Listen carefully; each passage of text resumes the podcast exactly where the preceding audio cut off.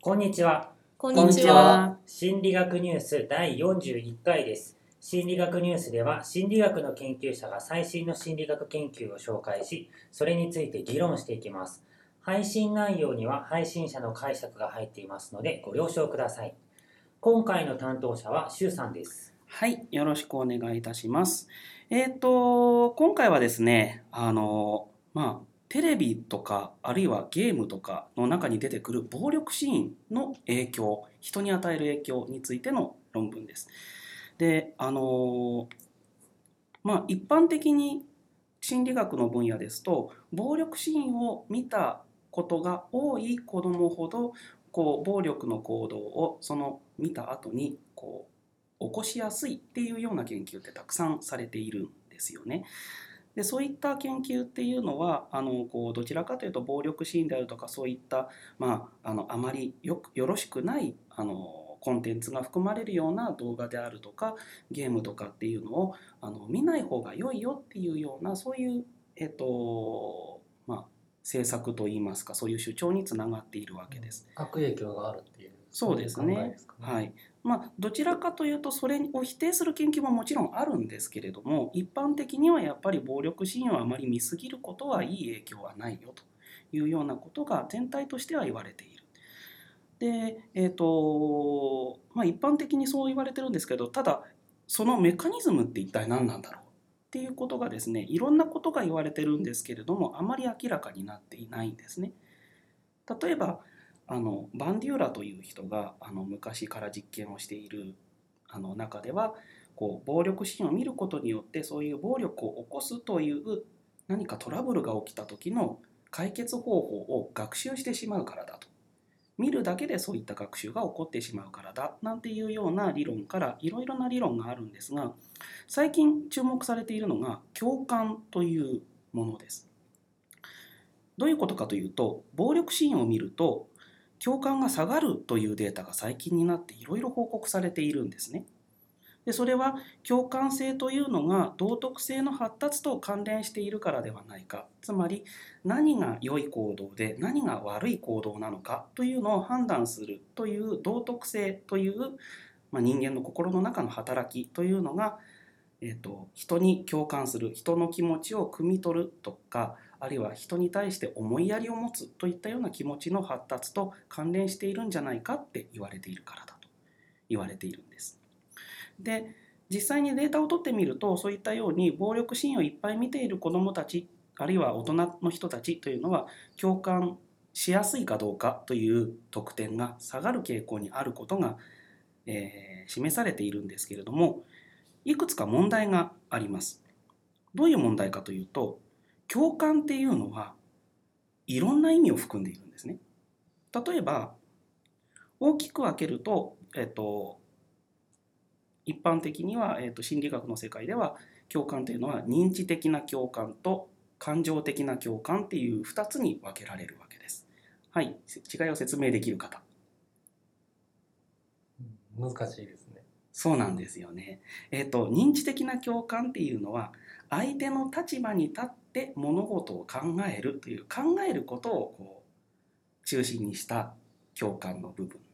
もう一つの感情的な共感というのは例えば相手が悲しいっていうふうに感じている時に同じ悲しいという気持ちを共有したりできるかどうかというそういう共感なんですね。そして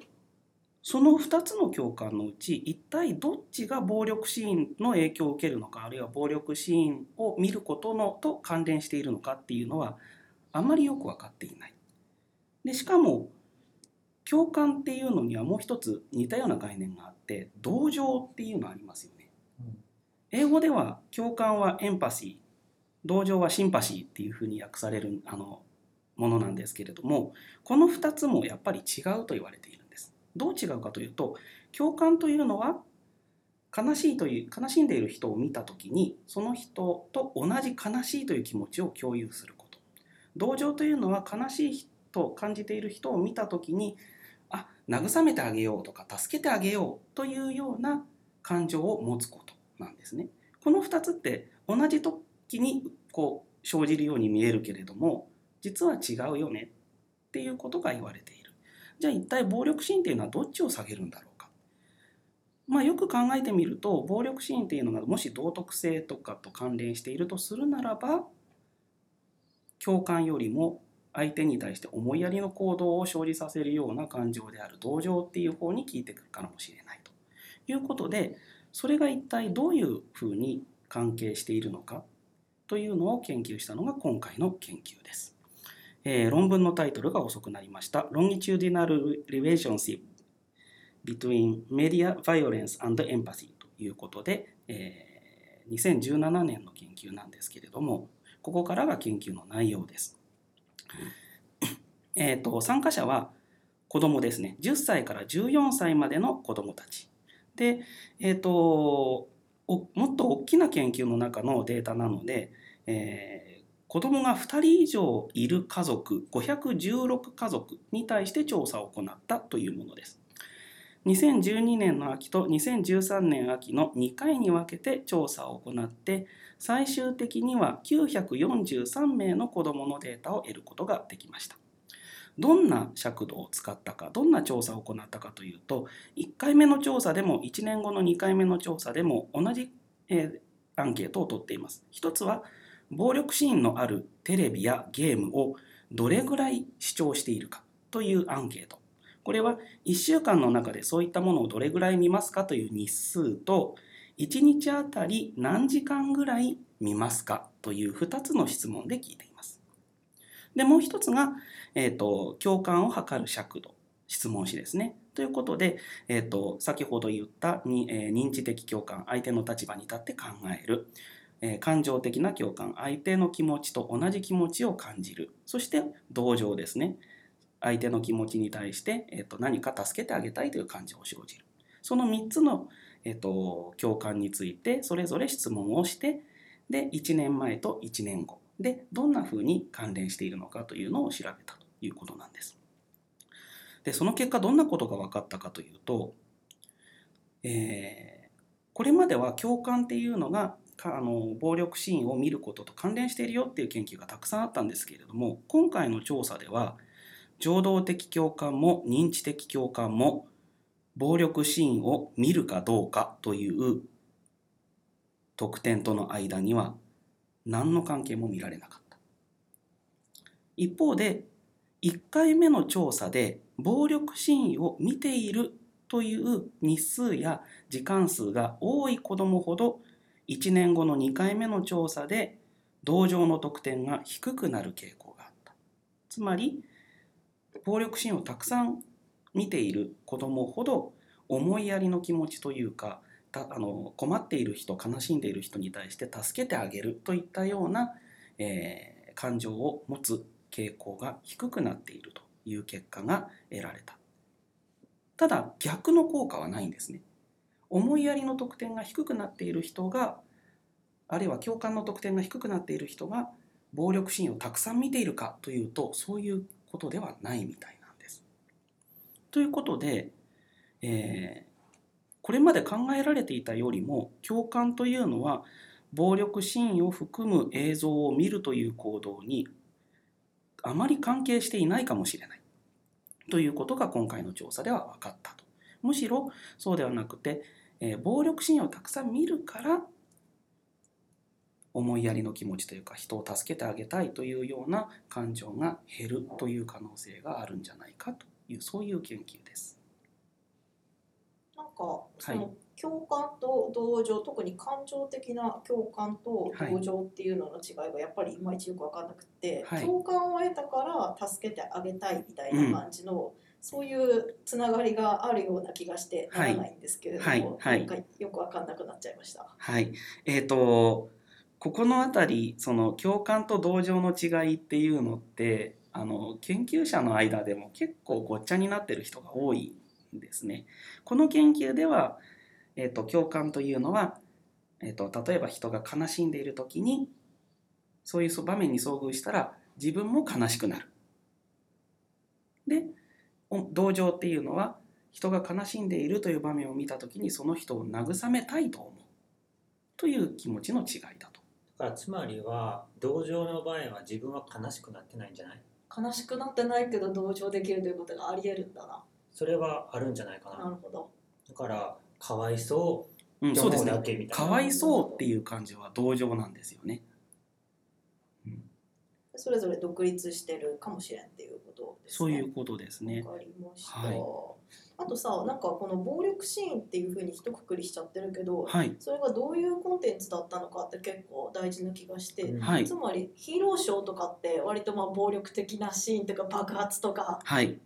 あの含みますけれども根本にはヒーローはまあそれを人を助けたりとかあの同情とかそういうことうんうんうんに即して動いてて、はいであ。のやっぱりあの弱きを助くみたいなところがあるわけじゃないですか、はいそういう暴力シーンを見ていたら見ていて同情が減るっていうのがちょっと考えづらくってはい。なんかあの特撮が好きな女性の漫画とかっていうのがあるんですけどはい。ヒーローショーとかヒーロはい。はい。ー番組をたくさん見ていれば、はい。あの良い子に育つみたいなのがあって、はい。特撮画ががって同じ暴力でも正義のために使う暴力だったらええのかどうかみたいなことそう、うんそう。えっ何見と、てんのこの子たち？そうなんです。そこ実はあまりそこまで細かく区切ってはいないんです。えっと、子供たちに表示しているのは、えっと、例えば戦いであるとか、例えば、まあ、銃を撃ち合うであるとか、すべてのバイオレンスを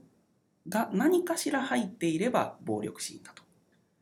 うん、難しいね。なんかあのさっき優子が言ってたけどヒーローショーとかさあとはもう本当に子供向けのアニメーションとかであれば結構そのもう完全懲悪的なんていうのかな。あのほらもう正しいキャラクターと悪いキャラクターとってのも結構はっきりしてて。でこうなんかパンチで星にしたりとかさ「はあ」とかってこう殺したりとかさ、はい。あと何？あの女の子がバーッと変身して、はい。なんかボコボコにしたりとか、はいでこう消えてったりとかするわけじゃん。ありますでもそういうね。風な暴力というか力を行使して相手をやっつけている方ってはい基本的に正しい、はい正。しいというか、そう考えると子供向けのコンテンツって基本的に暴力で解決してるんですよ。まあねそうなんですよね。そうそうう。そう。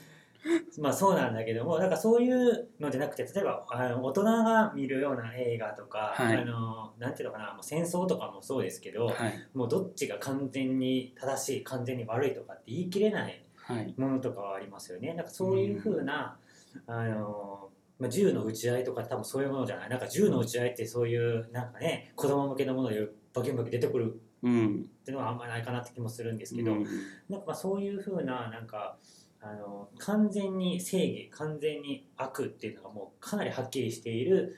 うーんものかそうかそうじゃないもうかんなんか自分が戦いたいから戦うんだみたいなはい。そういう風なものとではやっぱちょっと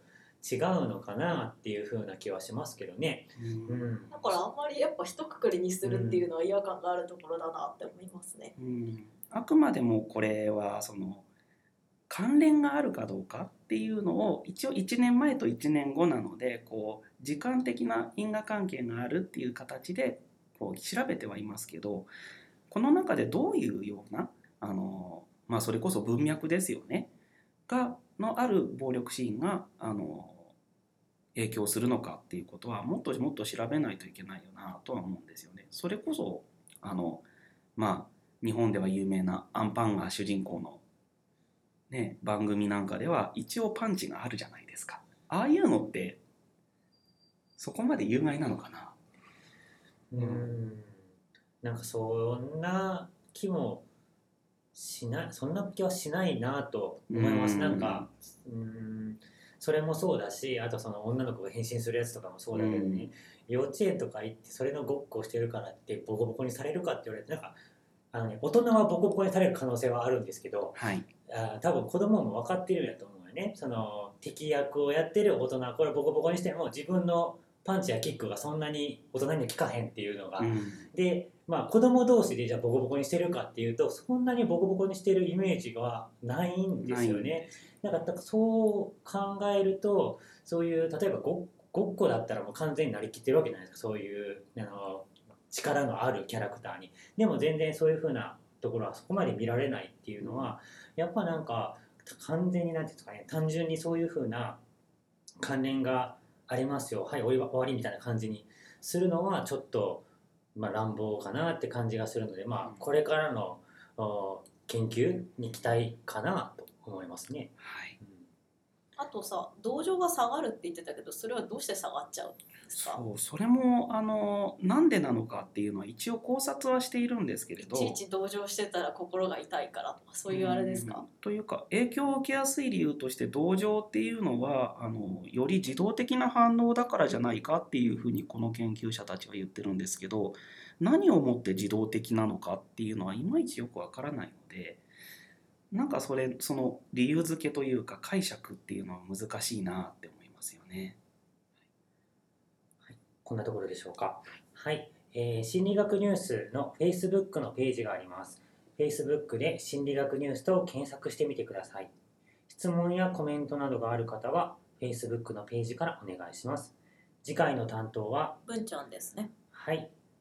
えー、まあ仲間外れにされること